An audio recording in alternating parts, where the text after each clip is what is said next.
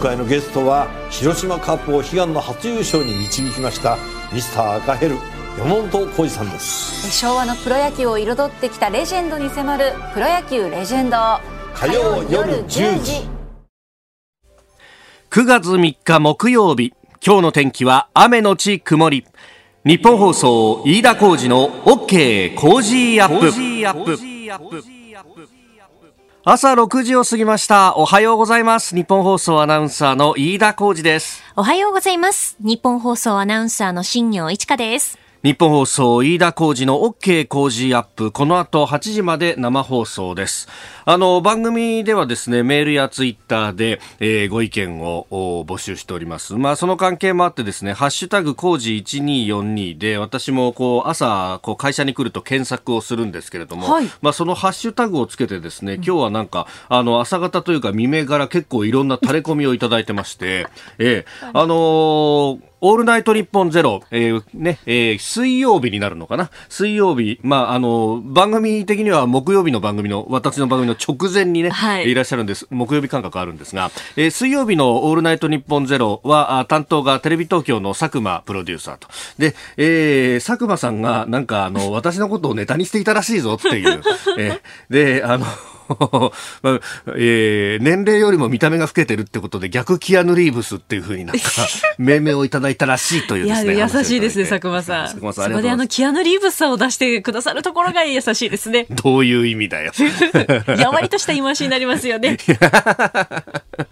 お前キアヌなんかじゃねえだろ的な。うるせえよ。分かってるよ、そんなああ、そうさ。そうだよ。先週は辛坊さんに大宮伝助って言われたんだからさ。笑いすぎだよ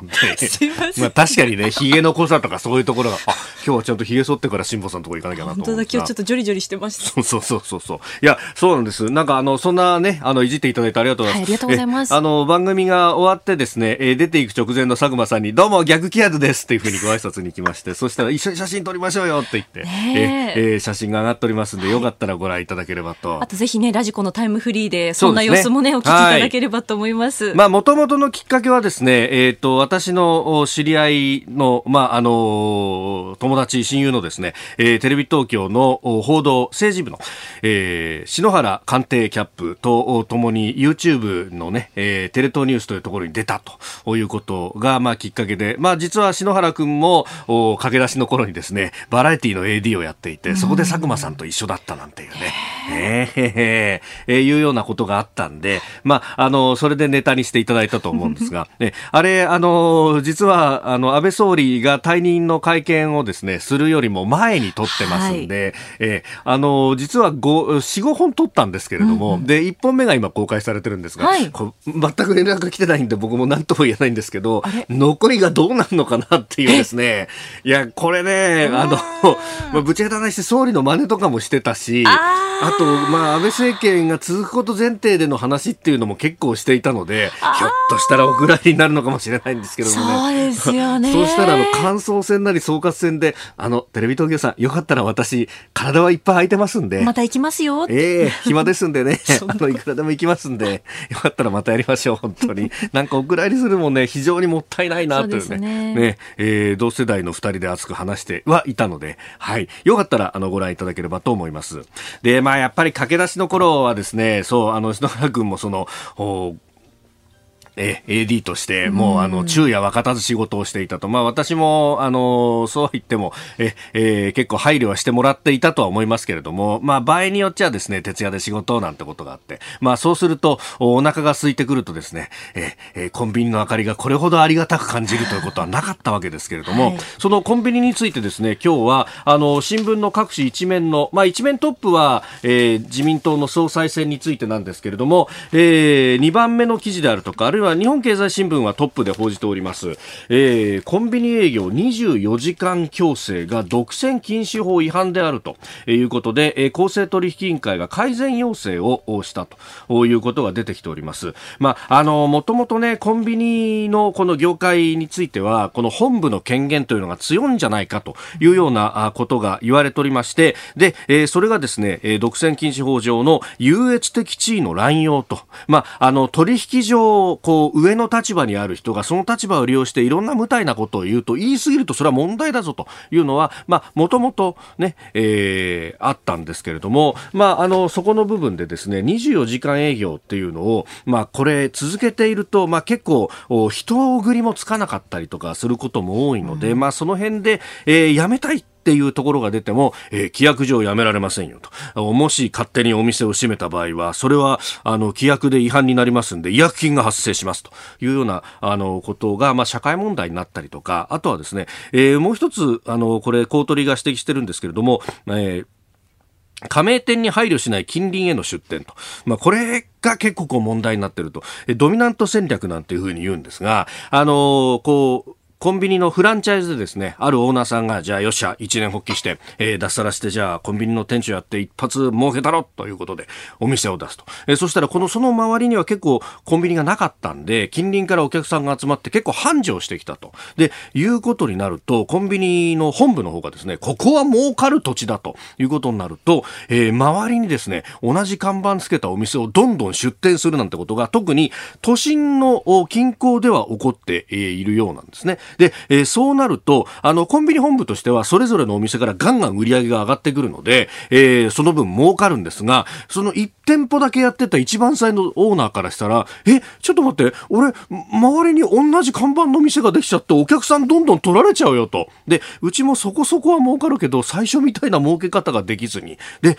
えー、しかも、なんか、周りのお店の方が結構いい給料で、えー、バイトさんを雇うということになると、え、人もいなくなっちゃうし、売り上げも上がんないし、どうしようと。でも、24時間営業の縛りがあるから、この夜勤の空いた穴は、じゃあ俺が働いて埋めるしかねえかみたいなことになってですね。え、えー、非常に苦しくなるということが結構こう社会問題化していて、まあそこで公正取引委員会もずっと動いていたんですけれども、えー、昨日ですね、えー、本部と加盟店の取引に関する調査報告書でそういった指摘が出てきたということです。まあ、あの、今ね、コンビニのオーナーで脱サラというようなあの言葉を使いましたが、まあ昔であれば、この、例えば、あの、もともと商売やってるこのお店を、じゃあコンビニに業態変更することで、えー、もうちょっと儲けを増やそうというようなことがあったんですが、まあ最近はですね、もうお店も店舗を何も用意しますから、あの、脱サラで来てくださいと、全部ノウハウは、えー、本部が指導しますからっていうような形の、まあ、あの、オーナーの方っていうのもいて、まあ、あの、そういう方からすると、いや、歌い文句と実際の商売の感じ違うじゃないっていうようなですね、えー、ことが起こったりなんかして、まあ、いろんな圧力が出てきている。プラス、えー、今、あの、どんどん働く人がね、えー、まあ、有効求人倍率とか今、どんどん、あの、コロナショックの影響で落ちてきてはいるものの、えー、人繰りがつかない、人がなかなか集まらないということが、まあ、社会問題化してきている。これから、えー、どちらかというと人が足らないという時代にもなってくるので、まあ、その辺も兼ね合いとなって、えー、今回、公取が動いたというところもあります。またですね、あのー、これ、今日ね、えー、もう、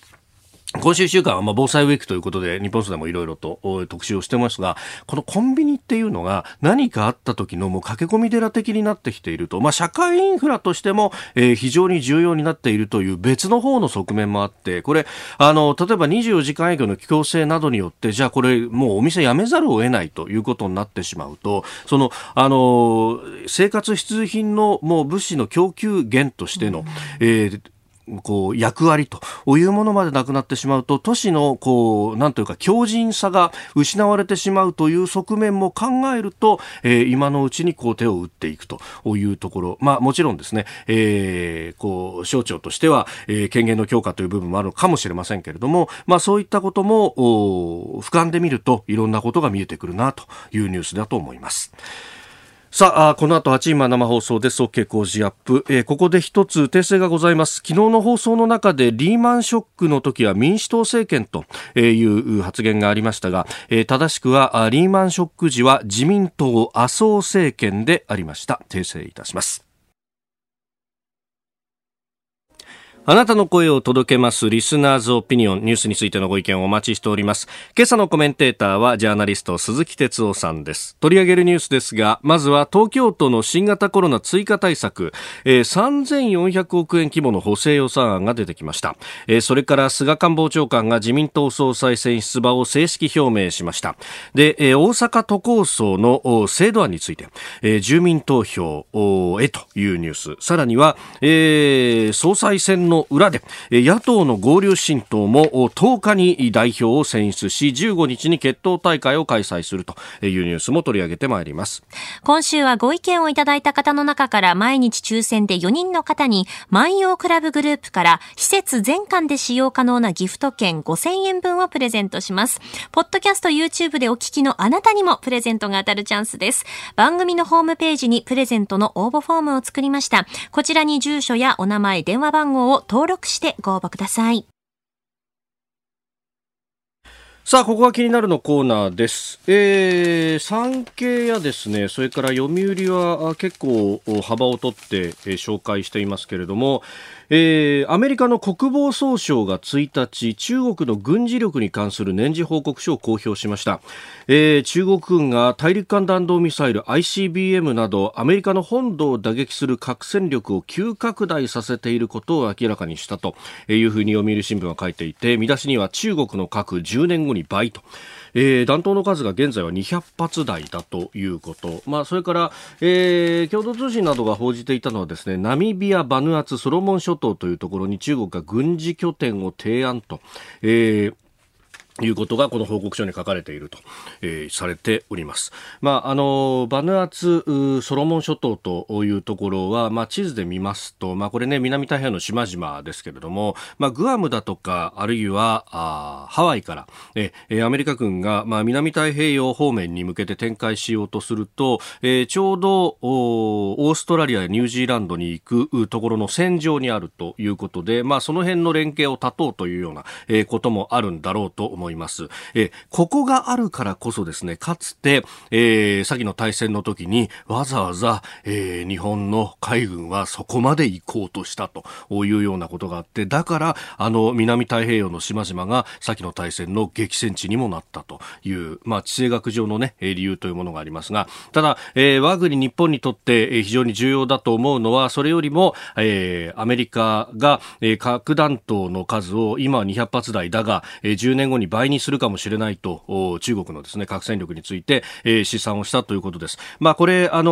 CIA だとかあるいは DIA、えー、アメリカの国防情報局というところだとか、まあシンクタンクなどいろんなところがですね、えー、この核弾頭の数というものを推定をしております。まああの中国でずっとこう取材をされていた、まあ朝日新聞のあの三村さんという方、三村健二さん、あの、えー、最近というか去年かな、朝日新書から本を出していて非常に読ませる本でですね、えー、中国の国内くまなくこう取材をされていたというような、えー、ものでありましたが、あの、その方なんかは、いや、僕がか、あの、得ていた感触なんかよりはよっぽど少ないなっていう感じがしますというようなですね、えー、ツイートをされていたりもしましたが、まあ、あの、子供さよに、まあ、そもそもいくつあるっていうのは、まあ、明かさないところもあるので、推定せざるを得ないんですけれども、まあ、それでも、えー、DIA もですね、え去年の末ぐらいには290発ぐらいあるんじゃないかというような試算を示したりもしていたんですが、まあ、かなりですね、えー、保守的な形でまずは数を出してきた。ただそれが10年で倍になるかもしれないと。で、えー、その核は、あのもちろん ICBM 大陸間弾道弾に乗せればですね、えー、アメリカ本土を狙うということになりますが、えー、一方で、えー、中国は、えー、弾道ミサイルで言えばですね、グアムキラーと呼ばれるその中型、中距離のミサイル、まあ、大体、えー、4、5千キロの射程というものをたくさん持っていて、それを実戦配備もしていると。えー、この間ですね、南シナ海に向けて中国の、えー、青海省、青い海の省というところから、えー、実弾演習をしたということが報じられましたが、あれ、真南に撃つとその辺に南シナ海に届くというものですけれども、じゃあそれをですね、東に照準を向けたらどこに来るかと。まさにここ。我々の住んでいる日本と、えー、米軍基地、あるいは、えー、首都であるとか大きな都市というところが完全に射程に入っていると。これは大きなニュースであろうとも思いますし、えー、これをですね、えー、与野党ともにきちんとどう備えるのかと、えー、敵基地攻撃能力というものがですね、いろいろと今、議論に上がるところですけれども、えー、日本の平和と安全どう守っていくのか、北朝鮮もそうですけれども、えー、中国と、これがどんどんと今、えー、外へ外へと出てきているという現状をどう捉えるのか、えー、これも争点の一つなんじゃないかと思います。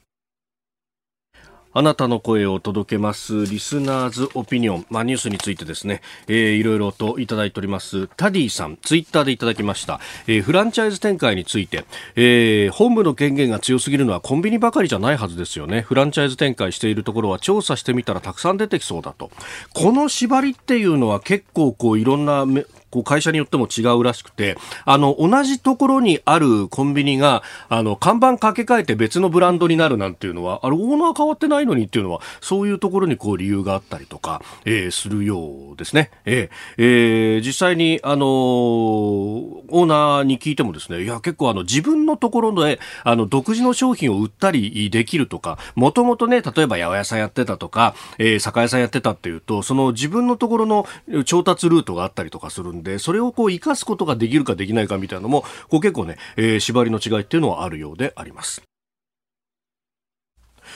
さあ、ここが気になるプラスです。えー、まずですね、えー、速報入ってきました。共同通信によりますと、アメリカメジャーリーグ機構は2日、8月の月間 MVP 最優秀選手を発表しまして、ナショナルリーグの投手部門でカブスのダルビッシュ投手が初受賞を果たしたとのことです。えー、ダルビッシュ投手は7試合に先発し、6勝1敗、防御率1.47、52三振を奪いました。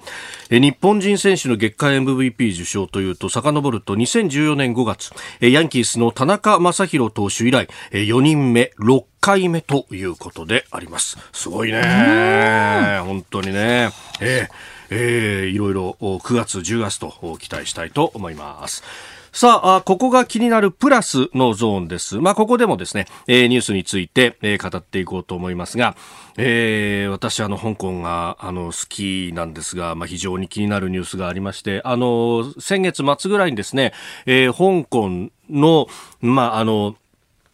報道の自由にとってまた大きな出来事があったなと思って、それはですね、えー、香港にある日本経済新聞の支局に、えー、警察が家宅捜索に入ったと、で、資料の提出を求めたと、えー、いうことがあって、まあ、あの、に、それをですね、まあ、各紙報じていて日経の広報部は答えられないというふうに、えー、言っていたんですけれども、まあ、ただ現地の報道であるとか、いろいろこう出てきたところによると、えー、去年の8月の19日に日経に載った意見広告が問題題にされたということでありました。で、それは、あの、香港の、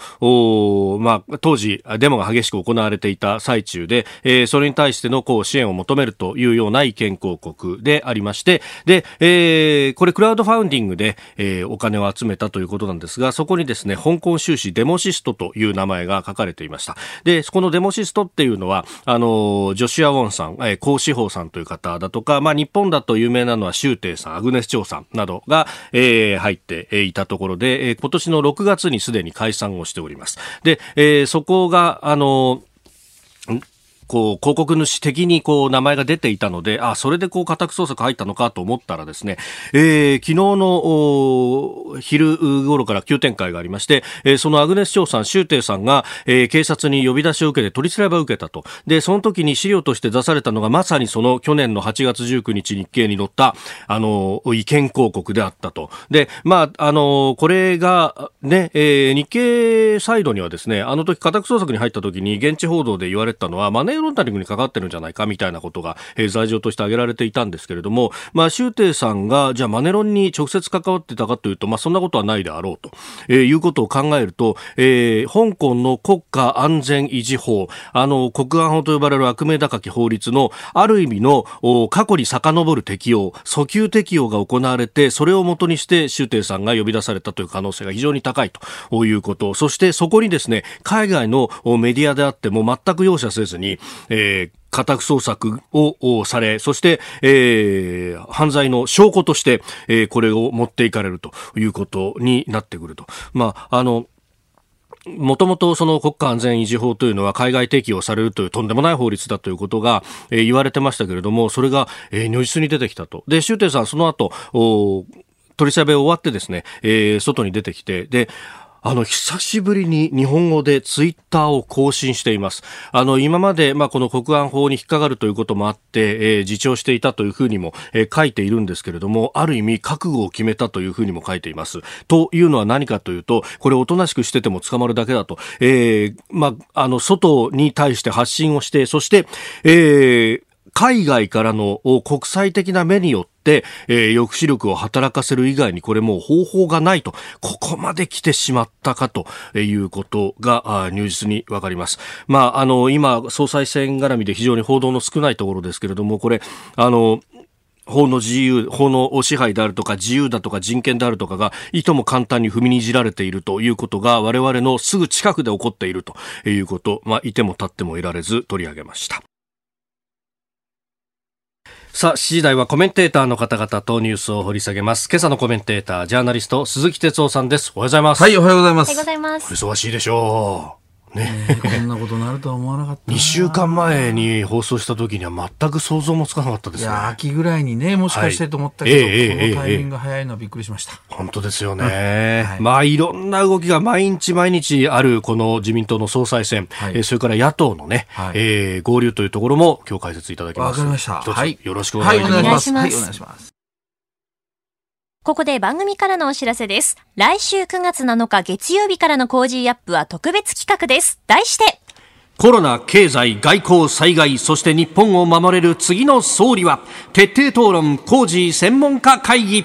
6時15分頃と30分頃にもコメンテーターが毎日生で登場ということで、えー、6時台からほぼ2時間、えー、ぶっ続けでコメンテーターに登場していただきます。混迷する今の日本、そして今後、えー、さらに復興の秘策をみんなで考えます。7日月曜日はジャーナリストの須田慎一郎さん。8日火曜日はジャーナリストの長谷川幸洋さん。9日水曜日は数量政策学者の高橋洋一さん。10日木曜日は自由民主党参議院議員青山繁晴さん。11日金曜日は外交評論家の宮家邦彦さんです。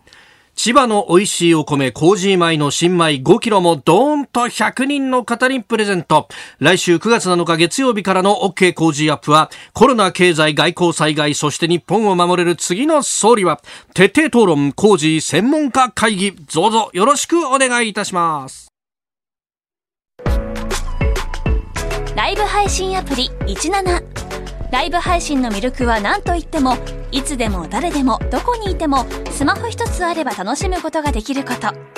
17ではライバーと呼ばれるライブ配信者によるトーク音楽バーチャルやゲームなどの様々なライブ配信や著名人を起用した番組配信を24時間365日お届けしています。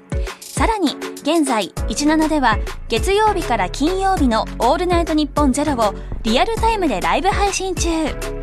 パーソナリティやスタジオの様子を映像付きでお楽しみいただけるほか17限定のアフタートークもお届けしています。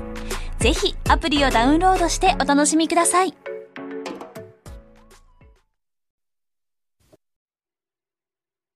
では最初のニュースこちらです。東京都新型コロナ追加対策で3400億円規模の補正予算案。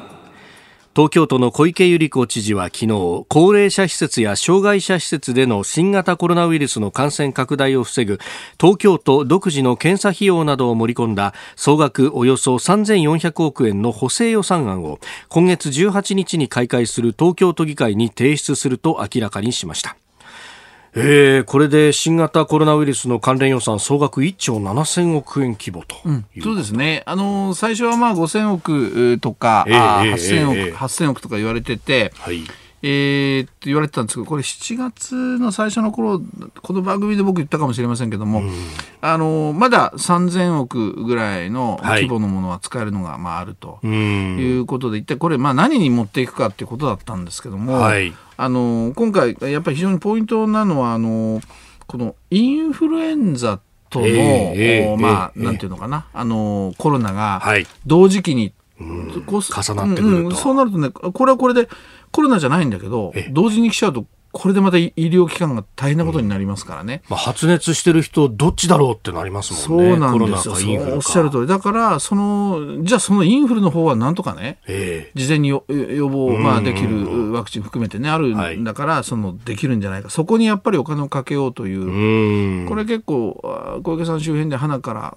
ここを、まあ、ターゲットにしてたっていうかね。まあ、なるほど。そこで絶対来るぞと。そうなんですよ。で、今、あの、全国で、うん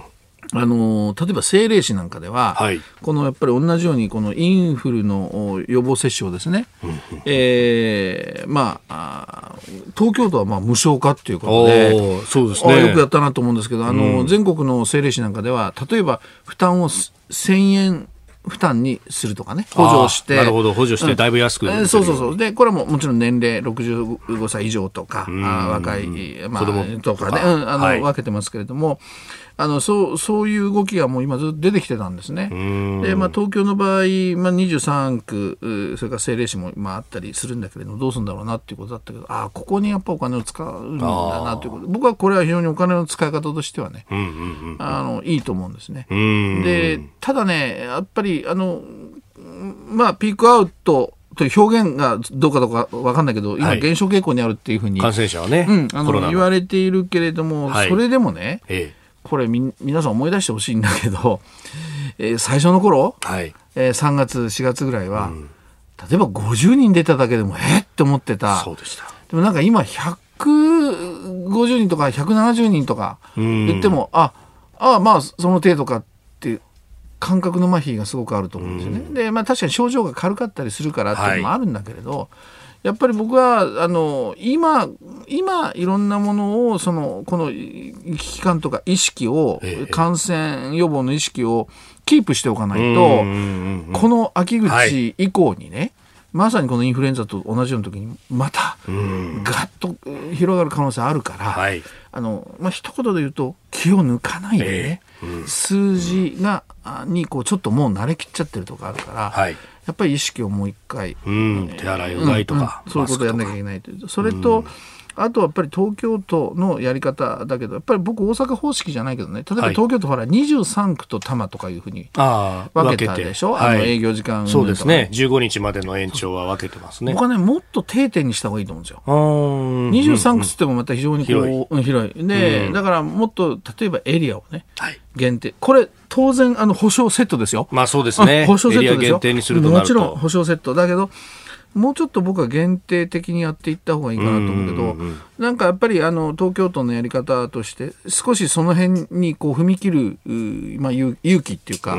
怖さがきっとあるんでしょうね。だからあの23区と多摩っていうけど、まあ、じゃああの 23区の人はもう通勤そうですね。範囲内だから、そういう意味ではちょっとその区分はどうなのかもっとだからエリア、地域、そういうものに絞ってね、はい、23区じゃなくて、えー、何区のどどの地域とかね、そういうふうなあのことを、まあ、東京都は思い切って僕はやる。そうするとね解除へ向かっても解除していきやすいっていうのかな、はい、そうでしょ。だからまあ23区だとまた全体だとちょっとパイが広いとあれなんでね、この辺でしょうね。うん。あの東京都の話なんで全く脱線するんですけど、あのこの一連の政局小池さんって何か動いたりするんですか、うん、いやそれはないと思います。ここは動かずここはコロナ対策。うん、そうですね。で、菅さんがもし総理になったら、うん、バチバチやってるでしょ？なるほど、今そうですもんね、これね、地方自治体でいろんなまたね、はい、あの、話が出てくる可能性が、北海道、から維新が強い、維新が強い大阪。なるほど。それから菅さんがかつて選挙で入ったような都道府県。ええええええ。あるいは出身の秋田、なるほど。第2幕があるんじゃないでしょうかね。東京とまた喧嘩するのかどうかとかね、うん、えー、まずは東京都の新型コロナウイルス対策を中心にお話をいただきました。おはようニュースネットワーク。えー、では取り上げるニュースこちらです。菅官房長官が自民党総裁選出馬を表明。一人の政治家として安倍政権を支えた者として今なすべきことは何か熟慮をしてまいりました。そして私は自由民主党総裁選挙に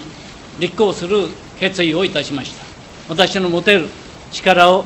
すべて尽くす覚悟であります。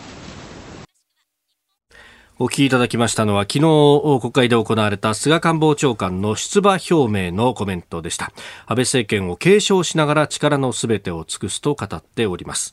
まあ、これで構図が岸田政調会長石破元幹事長菅官房長官という3人で固まったということ、ね、そうですね。あの、3人の、まあ、総裁選ということになりますけれども、はい、まあ、あの、喋りたいこといっぱいあるんだけど、裏、裏話も含めてね。だけど、えーあのー、まあまずとにかく総理がね、はい、あの辞めると会見したその瞬間から、はい、僕ちょっと20分ぐらいこういろんな合間に時間あったから議員会館行ったんだけどまああったんですよ、まあ、はい、某派閥の幹部含めね派閥幹部たちのこう部屋トントントンと行ったんだけど、えー、もう誰もあの総理のあのでの辞任会見、はい、会見誰も聞いてないですよ。あもう要するにその夜派閥で会うとか会わないとか連絡取り合って、はい、もう誰も総理を見てないわけ。なるほど。ね、だから権力って。いやいや、もうなんか今更ね、何十年も記者やっててね、今更言うのもあれだけど、いやいややっぱね、目の当たりにしましたね。7年8ヶ月一強と言われていた、はい、もうでも辞任を口にした瞬間からもう誰も自民党の議員はそこ見ないんだね。だからね、あの、それはどういうことかっていうと、結局その後の土曜日曜で、はい、まああ、菅さんの流れがこうバーッと強まったと言われてるけども、そういうことを考えるとね、あ、もう規定路線動いてたんだろうなっていう気がするわけですよ。トントントントンともうね。で、あとの、あの2日間っていうのは、つまり、はい、あの、その菅さんの路線ではない派閥の人たちが、はい、あまあ、例えばもう、石破さんとことか、えー、岸田さんとかもそうですよ。この辺が、もうバタバタっと動いてたけど、もう根っこのところでは、はい、その流れができてた。で、その根っこの流れを作ったのは、やっぱり、安倍政権で安倍一強を支えて、うん、そこの権力の中枢にいた人たちが、はい、そのまま移行していこうよと。移っていこうよと。えそのためにはじゃあ誰が収まりがいいかなと、はい。まあ、麻生さんっていう説があったんですよずっとね。これ安倍さんの、まあ、某側近が麻生さんを、まあ、今の要するに菅さんのような形にしてところがやっぱ麻生さんなかなかほらあの国民の支持率も含めてね、はい、ちょっとこう言い過ぎちゃったりなんだりとかあってどうなんだろうと。やっぱ菅さんがじゃあいいじゃないかということで、はい、だから安倍一強の安倍さんはいなくなるけど、安倍一強で、まあ、力を誇ってきた人たちがそのまま移行していくというような構図ですよ。これそうそれを聞くと、パッと思い浮かんだのが、うん、昨日の別の記者会見で、うん、あの三派連合で会見したじゃないですか、うん。うん、細田派の細田さんと竹下の竹下さんと、それから、えー、と麻生派の麻生さん、3人えじゃあここら辺が核となって回そうとしていたっていうの確かにみんなそれぞれの派閥いっぱい閣僚出してるよなと思ったりするんですが、うん、そうなんですよ。だからあのそういう意味ではねやっぱ安倍一強が終わるんじゃなくて、はい、安倍一強が実はつ安倍さんがいなくて安倍一強が続いてるっていうのかな。ちょっと微妙な表現だけどそういうふうに総裁選のこの推薦誰を通さないっていうこの一つの騒動はね、はい、そういう見方を僕はした方がいいと思いますね。ででですよ。その中でそのまさにさっき読,、読んでおられたそのいわゆる菅さんが昨日記者会見をしたと。はい、で、えー、言えないですよ。菅色菅カラーをもっとね僕は出すべきだと思ったんだけど、うんうん、それは出せないですよ。だって安倍政権の継承ということで菅さんはみんなに押されてる。で、継承で押してる人たちはみんな自分たちの今までの流れを、権力をそのまま流れを移行したい。はい、その菅さんがいや、私は私の独自色出しますとは言えないでしょ？だから要するに、えー、言えなかったんだと思うんだけど僕はやっぱりそれはね、はい、ああるでしょういろいろ。だけど国民の方を見た時に、えー菅さんらしくやれる国民のための政策って結構あるんですね。今までも僕はもう一言で言うと菅さんのキーワードは地方だと思うんですよ。地方。ここ実は石破さんと 僕は似てると思うんだけど、その菅さんがやっぱりもう地方、まあ一番やっぱり皆さんが、ああと思うのはやっぱりふるさと納税でしょうね。はい、えー、えー、昨日の会見でも言ってましたね。言ってました。あの仕組みって、はい今もなんかみんな慣れて、うん、さあ、どこの、あの、あれに、あの、ね、収めようかな、あカニが来るかな。そうそうどっか美味しいものあるかな、みたいな。メロンが来るかな、じゃないけど、やってるでしょだけど、あれってもう非常に画期的な税制の仕組みだった。ああいうその地方というものをキーワードにね、やってきた。だから、もっと地方創生、でも地方、まあ地方文献って昨日ちょっと言ってたけども、まあ、要するに、安倍さんのこうマクロなかこうものとか経済ではなく、はい、経済も地方に根ざした経済だと、自分は。はい。みたいななんか独自色をね、ええ、僕はやっぱり出していいと思うんですよ。うんだけどなんかそこを言えない、なんかこう、そういうところに、なんだ、また、権力、これは闘争、権力の移行、それがこの総裁選なのかなっていうね。国民にあるある意味のまあ失望感みたいなね、ちょっとこう、まあ、残念感というか、はい、もっと突き抜けて何をやるって言ってほしいのにみたいな、その辺の矛盾がちょっと、まあ、今のところ出てるような、僕は気がしますね。あうん、まあ、その辺ね、今後のその総裁選に向けての選挙活動だとかでいろんなものが、まあ、きっとメディアの露出も増えるでしょう、ね、そうですね、あの討論とか、ね、それこそ日本放送でもね、あの飯田さんの番組に3人ここ座ってさ、ね、飯田さんが仕切って、いやいやいやいや、でもそういう、いいんですけどね、そういう、その、なんていうかな、あの議論をこれからしていくわけね。はい。ええ、だだからこそ、うんうん、もうちょっと長く、党員投票なんか含めてね、あのまあ、国民は投票権ないんだけど、はい、そういうところをこう三者三様聞きたい。っていうのあるじゃないですか。非常に残念ですよね。そのさっき言った権力の移行というものがどうも水面下で働くことによってね、クローズなやっぱりこう総裁選にこうなってしまう。僕はそこはちょっと残念。むしろそれをオープンにした方が自民党にとってもプラスのような気がするんですけどね。ねこれあの菅さんがまあカラー今出せないという状況、うんうんうん、まあ必然的にそうなるって話ですけど、これあのカラーを出すためにやっぱこう俺には国民の支持があるんだっていう形で例えば早期に解散を打ってですね、出たそれでしょ？はい。今10.25説が出てますから。えー、だからまああの菅さんやらないだろうという人も結構いるんだけれども、ある幹部は、まあ、確率は50%あるよと、つまり半々だと言ってたけど、だからおっしゃるように、菅さんが選挙で勝てば、はい、もう菅色出していいわけだから。うん、安倍さんはそうやって選挙に勝つことによって自分のカラーをどんどん出すみたいなことをやってきましたよね。最大のそこが安倍さんはそこでしょ。選挙が、で勝ってきたからでしょ。だから、うん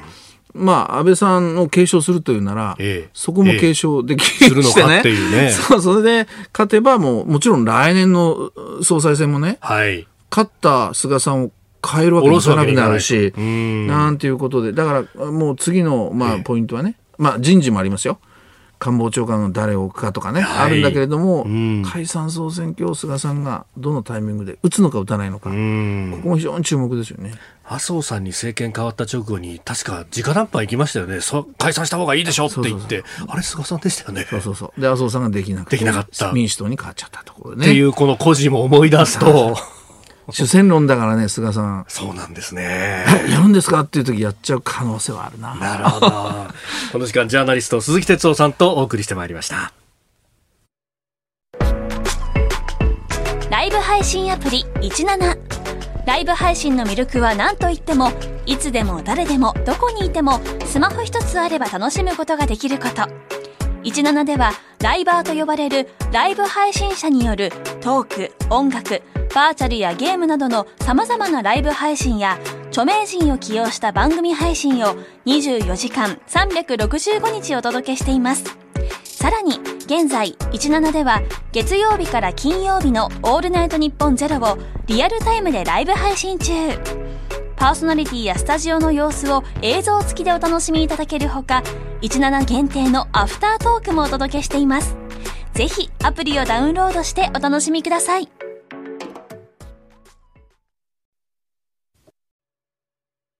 続いて教えてニュースキーワードです。大阪都構想制度案の住民投票。大阪市議会では今日の午後大阪市を廃止し4つの特別区を再編する大阪都構想の制度案の採決が行われます。議会では大阪維新の会と公明党などの賛成が過半数を占めていて可決される見通しです。可決されれば5年ぶり2度目の住民投票の実施が決まります。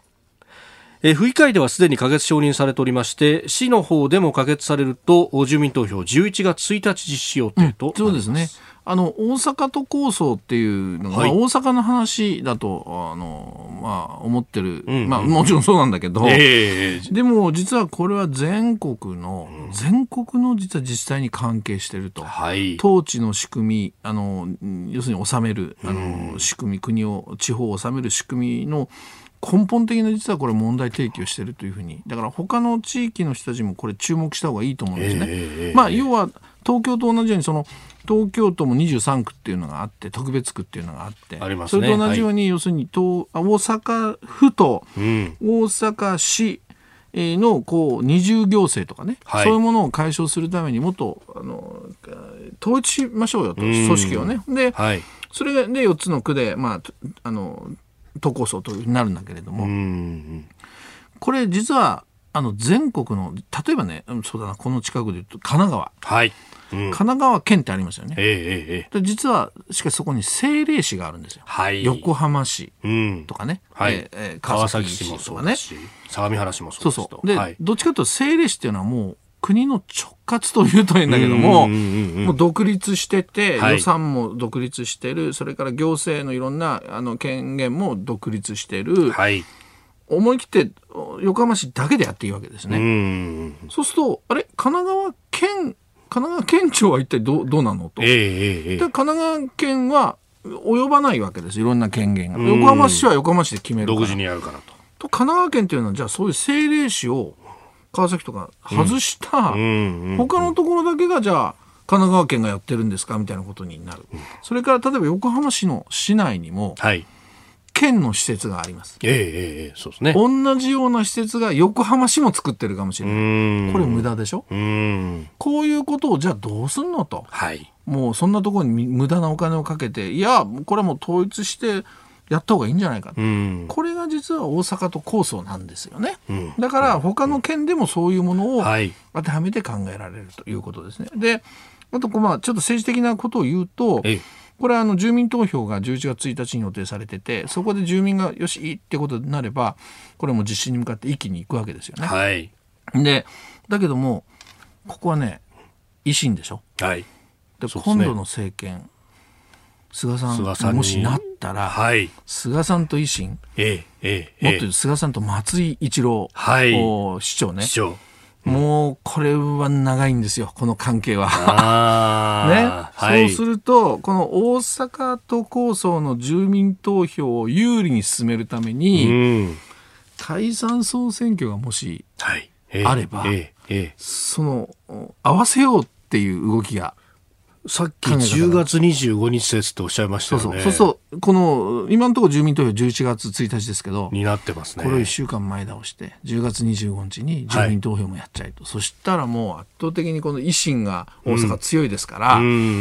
その候補たちが大阪と構想のこともわっと一緒に訴えていけば、はい、住民投票もあ、そうだなっていうことで、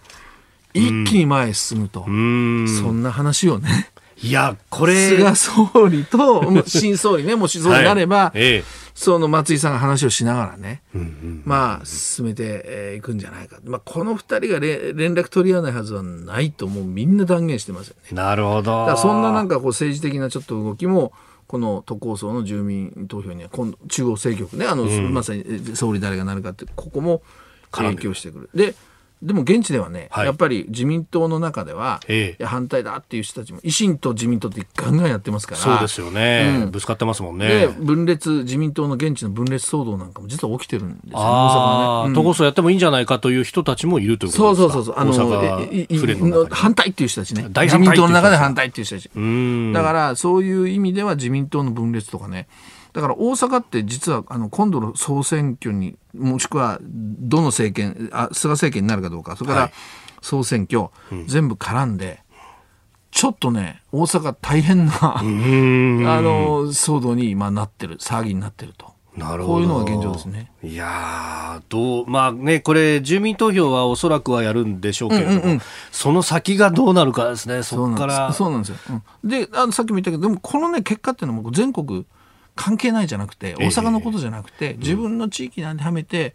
この議論とか住民投票とか注目した方が僕はいいと思いますね。いやで中央政界の話するとじゃあ公明党の立ち位置どうすんだみたいな話って、そうなんですよ。ねこれ不正市政では維新とやってるけど、うんうん、国政は当然自民党とやってるからどうするみたいなね。ぐちゃぐちゃな感じになる可能性ありますね、うんえー、大阪都構想について今日のキーワードでしたさあ、メール、ツイッター、様々いただいております。えー、菅さんについて、えー、清さんは相模原市26歳の会社員の方、えー、昨日の出馬会見を見て、菅さんに日本の未来をかけてもいいのかなと感じました。腹黒いところがないというか、真面目気質で淡々と政治を行うのかなと思います。実際はどうなんでしょうか？そうですね、あのさっきあのもうちょっと話しましたけど、やっぱね、キーワードは地方政策なんですよね。で菅さんがやっぱりちょっとこうまだ見えないのは外交のところですよね。あはい、北朝鮮の拉致問題とかそういうのは一生懸命やってきてたけども、やっぱり外交がどうなのかってそこはちょっと見えない。で言いましたけどやっぱ安倍政権を継承するということでみんなから推薦をもらってるわけだから。はいなかなか独自色に何をやりたいとこういうふうには言いにくい部分があるんでしょうけど、はい、だからあのそのリスナーの方はおっしゃるようにやっぱりそういうふうに見られちゃうわけ。だからやっぱり僕は菅さんもっと突き抜けていいと思うしね、あの総理になるためにこんな国にするんだっていうそれと自分の最大の特徴である地方ねあとはまあ官僚とはバリバリあそうですね、ね、いろんな改革もやってきてるからそういうところを僕はあのもっと政権構想をね、うんうん、打ち出さないとそのままさに今のそのリスナーの方おっしゃるように、うん、なんか淡々としててなんだろうなっていう感じになるかもしれませんからね、うん、うん、ポイントですね。はい、ね。続いてここだけニューススクープアップです。この時間最後のニュースをスクープアップ野党合流新党10日に代表選出15日に決闘大会開催。立憲民主党と国民民主党などによる合流新党の代表選挙が7日告示10日投開票の日程で実施され決闘大会を15日に開くことが明らかになりました。また合流新党に参加しない国民民主党の玉木代表らおよそ10人も合流新党と同じ15日に別の新党の決闘大会を開催する方針を決めております。メールもいろいろいただいてるんですが川崎市てっちゃんさん、えー、この合流新党自民党総裁選ですっかり霞んでるように思います。もしここで解散総選挙があれば野党厳しい戦いなのか。どうなのか、それも策略なんですかというような、結構いろいろメールやツイッターで、えー、そういう質問もいただいております。なので、まあ、あの、うん完全にこうなんかこう野党の、まあ、非常にこれは一歩を踏み出すような合流なんだけどね、うんうん。うん、新党。だけど、はい。タイミングがあの総裁選に重なったと、まあ、あの安倍さんはやっぱりその病気のね、あのこともあって、あれでだからそのわざわざこのタイミングを見て野党を潰すためにうんぬんっていうことはもちろんないと、ね、あのそこで僕はないと思いますからあれなんだから、はい、まあ、結果的にまあ重なっちゃったということですね。で一応そのこれあの幹事長レベル国体レ国体レベルで、はい、その総裁選を選んでいくこれこの後主犯指名とかね、国会もあるから、ね。うん、これと、その、いわゆる、その野党のこの新党を作っていく、このプロセス、日程ね。はい。ここはちょっと多少、え、その日にぶつけてきたかみたいなやり取りはあったみたいですけど、どそこはさすが自民党も、はい、まあ、まあ、一応大人というか、まあ、それが普通なんだけどね。あの、まあ、その辺ちゃんと譲って、はい、まあ、うまくこう調整をしたみたいです。ただ、まあ、メディアのね、取り上げ方は、それ圧倒的に、はい、もう、総理を実質決める総裁選がメインになっちゃってね、野党のこの合流劇がちょっと霞んで、報道では霞んでるということだけど、はい、取材をしてます。うんうん、まあね、で、その話でいくと、今度のね、はい、あのー、まあ、これ、某その立憲の幹部と話し込んだんだけども、はい、あのー、なんとなくほら、あの、国民民主が割れましたよね。で、玉木さんたちは、まあ、約10人ぐらいの、はい、あの、政党ができる。うん、で、はい、これは、まあ、実は誰か出てくるのは織り込み済みだったから、うん、おっしゃってますね。まあ、うん、織り込み済みではあるんだけれども、で、ここはなん、なんていうかな、提案型の、まあ、保守中道と、で、どうも立憲民主っていうのは、なんていうかな、こう、リベラル、左派みたいなこう印象、うん、政策的にもね。はい。だからあのそういうふうなこうイメージがあるんだけど、ええ、この新しくできる左派系、まあ、リベラル系と言われているそこの、ままさに立憲の幹部たちが言ってるのは、うんうんうん、リアリティって言葉を言うんですよ盛んに。その今度はリアリティなんだと、ねうんはい、リアリティってどういうことかというと、ええ、要するに、まあ、現実的、うん、現実的な政策や現実的な選挙戦戦略とかそれでいくってわけですよ。だからそのなんとなくこうリベラルさっていうとこ理理念っていうかね、はい、あのこう先行のイメージがあるけれども現実的っていうのは、うんうんうん、要するにいやいろいろあるけど、はい、もうこれでいくしかないならこれでいくしかないよねとか。いやそれ言ってた理想と違うじゃないですか。いやいや関係ない現実がこうなんだから。これが現実なんですよ。現実性、リアリティ。それでいくって言うんですよね。だから例えば政策で言うと、はい、ぐーっとなんかこう、リベラル色が強いかというといやいや逆にね、うんうん、その政権交代を本気で目指すなら、はい、夢物語ばっかり言っててもしょうがないわけですよね、だからそういう意味ではこう現実的に本当にやれる政策みたいな腰を据えたようなそういうものを例えばまとめていくとかね、えー、言うんですよ。はい、ああそうかと。でその時にこう非常にキーマンとして挙げてるのが今度の合流新党には小沢一郎がいるでしょ？それから中村喜四郎がいるでしょ？岡田克也がいるでしょ？野田義彦がいるでしょ？みんなその人たちと一緒にやろうって合意したっていうのはそういうことなんですよっていうわけね。だからあのはあと思ってね、はい、だから僕はそのいわゆる現実的なそのいわゆる政策みたいなものをまとめてそして選挙で訴えてくると。まあ、目玉はあると思いますよ、はい、自民党とまあ対抗軸のようなね、あのまあ、理念を優先したものもあるかもしれないけど、かなり現実的にいくと。ともう一つ、選挙。はい、これもリアリティって言うんですね。何かというと、勝つためには何でもやるってことですよ。つまり共産党とも、はい、えー、勝てるならもう手を握るし、うん、えー、まあ、いろいろありますよ地元でいろんな対立あるんだけれども、はい、そういうところもやっていくと。でまああの連合っていうねあの、はい、その支持するところが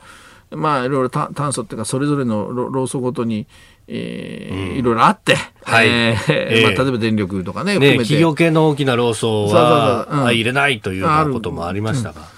それはそれでいいって言うんですよ。それはそれでいい。もう、いや、だからもうリアリティだから。そこを気にして進まないんじゃなくて、はい。あ、そうですか。じゃあま、また今度。また今度。例えばね。ああ、合流はしなくても、まあ選挙の時とかその後はね、と。で、選挙で今回協力できないんですかあ、はい、じゃあまた今度と。うん。いや、だからね、その辺の僕、すんごい割り切りをね、まあ、割とね、その人はこう理念型の幹部なんですよ。その人がそういうこと言ってるんですね。だからね、僕は、あの、まあ、で、そうなってくると、なんだ、新党政策何なんだ、理念何なんだってまた批判があるけれども、はい、やっぱりそこはもう一回大きな数を作ってまとまってね、それであの与党と対抗できると。まあ、要するに政治に緊張感がね、与野党対立しないと生まれないわけだから、はい、そこをまあ優先していこうということでしょうね。だからちょっとね、今度の合流新党っていうのは、ええ、なんか今までの離合集散、まあ離合集散って失礼だけど、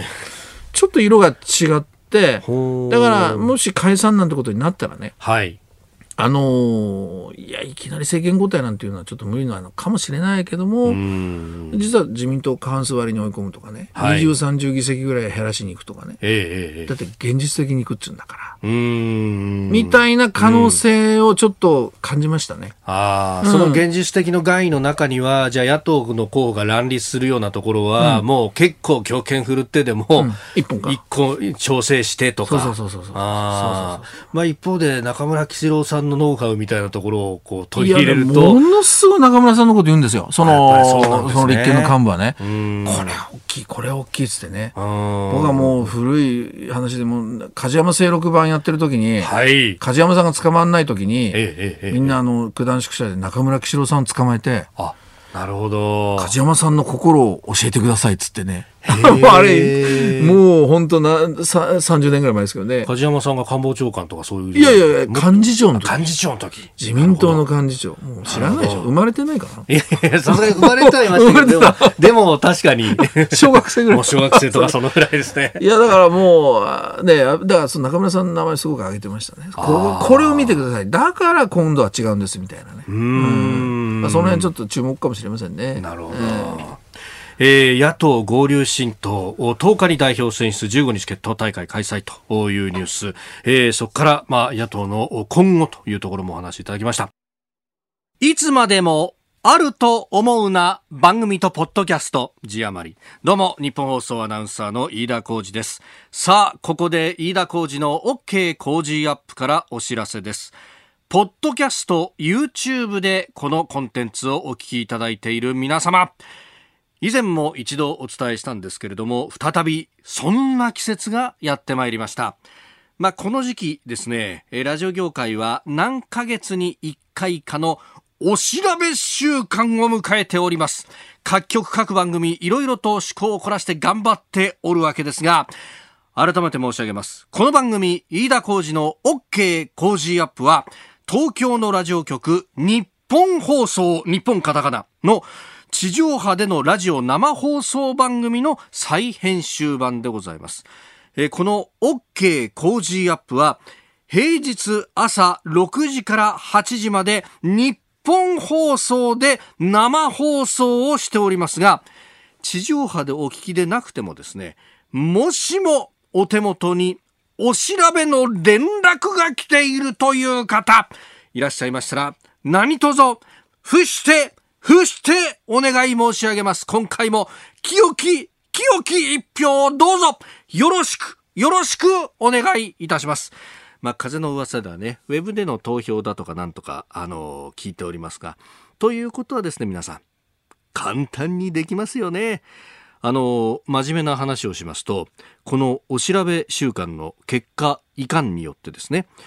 えー、まあ私個人の評価もさることながら、それ以上にですね、番組の不沈に番組の生き死にに関わってまいります。ぶっちゃけた話、この結果が悪いと番組が終了する恐れすらあると。これが資本主義社会の厳しい現実でございます。この工事が終わってしまった場合ですね、本体が終わった後に YouTube や Podcast が残ると思いますか？いや、そうではありません。やはり本体がなくなれば、この、ポッドキャストや YouTube も当然、なくなってしまうわけです。皆さん、この工事アップ、これからも聞きたいですか？ですよね。私、飯田や新業アナウンサーの声が聞けなくなったら、寂しいと思いませんか？ですよね。ありがとうございます。あなたの、あなたの心の声が私に響いております。そうです。番組をこれからもお聞きになりたいというあなた、ぜひ一つ、ご協力をお願いいたします。難しいことは申しません。この機会にですね、関東1都3県、東京都、千葉県、神奈川県、埼玉県に、お知り合いがお住まいの場合は、ぜひご推薦を。ご自身が住んでるという方は、もし何かお知らせの雷、何かお知らせがあればですね、それに従ってですね、清き一票をぜひ、よろしく、よろしくお願い申し上げます。大事なことなのでもう一回申し上げます。この OK 工事アップ、正式名称は日本放送飯田工事の OK 工事アップは、ラジオの日本放送で平日の朝6時から8時まで、朝6時から8時まで、日本放送朝6時から8時までの放送でございます。